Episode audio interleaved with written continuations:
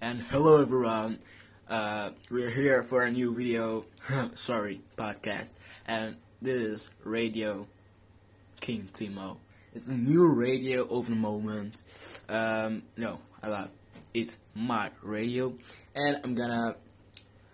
Uh, first, this is the first time that I podcast in this app, and uh, all. Uh, I mean, yeah, it's the first time that po- podcast. That's why I'm gonna um, just I'm gonna say you channels that you can follow on YouTube. King Timo, you're gonna see me.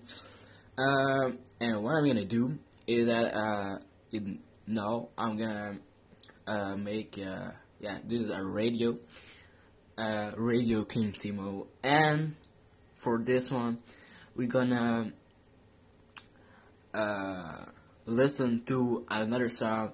This is song. This is uh, yeah,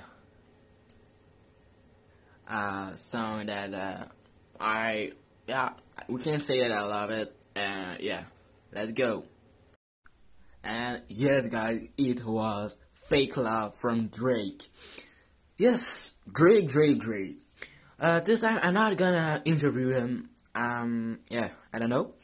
But what I'm sure that I'm gonna do now is that we're gonna talk about Drake. Drake.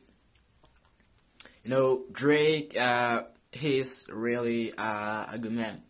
You know, he did. Uh, she's. Uh, I I don't know if it's his last uh, song, but yeah. Uh, uh, if basically, yeah, his uh, last song was God's Plan. Um, yeah, I'm gonna let it play it, and then we're gonna talk about God's plan, why he did, and yeah. Let's go. Yes, yes, yes. Drake, Drake, Drake. He's a.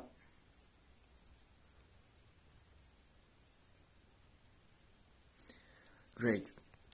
Ah, sorry. Drake he is uh uh how can I say it? He's a great person. I think that he he's a I think real that he's a good person. He's uh yeah. Sorry, sorry. Drake.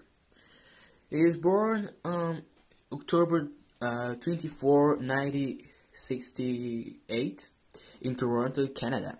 He is a Canadian rapper, singer, and actor. He has long been affiliated with Lil Wayne Young Money entertainment label before officially singing in June 2009. His first studio album, Thank Me Later, is released on June 40, 2010.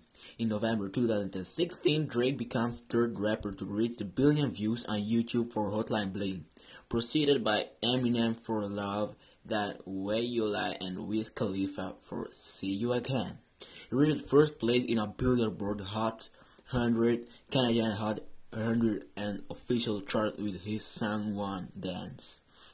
In collaboration with Wiz Khalifa and Kayla. Kyla, sorry.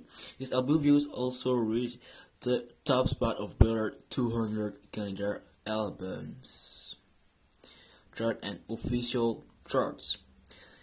Yes, this is what I found on uh, Wikipedia. Sorry, this is what I found on Wikipedia, and uh, we can see that uh, for uh, long before, uh, first nick his his uh, first nickname was Drizzy Six God Champion Peppy to buy, and yeah, he was for the first first was he a rapper and then a singer singer sorry, and yeah now he's all time a singer a rapper and to an, actor too. She's active here since 2001 and really uh, it, was there this was the beginning of his uh, glory and yeah if i can say it so his glory and now he is a great rapper singer what you can say it and yeah i let you uh, a lost uh, song before that we can say it bye to you and me because yeah, it's the time I can say bye, peace, love you. Oh yeah, and I was gonna forget it. Uh, don't forget to subscribe, to like. Yes, I'm not an English man, you know.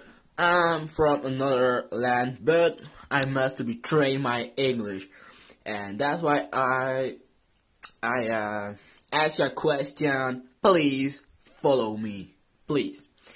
I hope that you can follow me, that you like it, uh, that you that you like it, that you follow, that you that you download it, and yeah, yeah, yeah, yeah. yeah.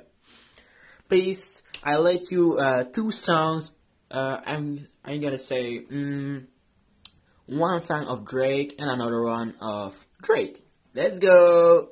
Bye. Peace. Love you. Yeah.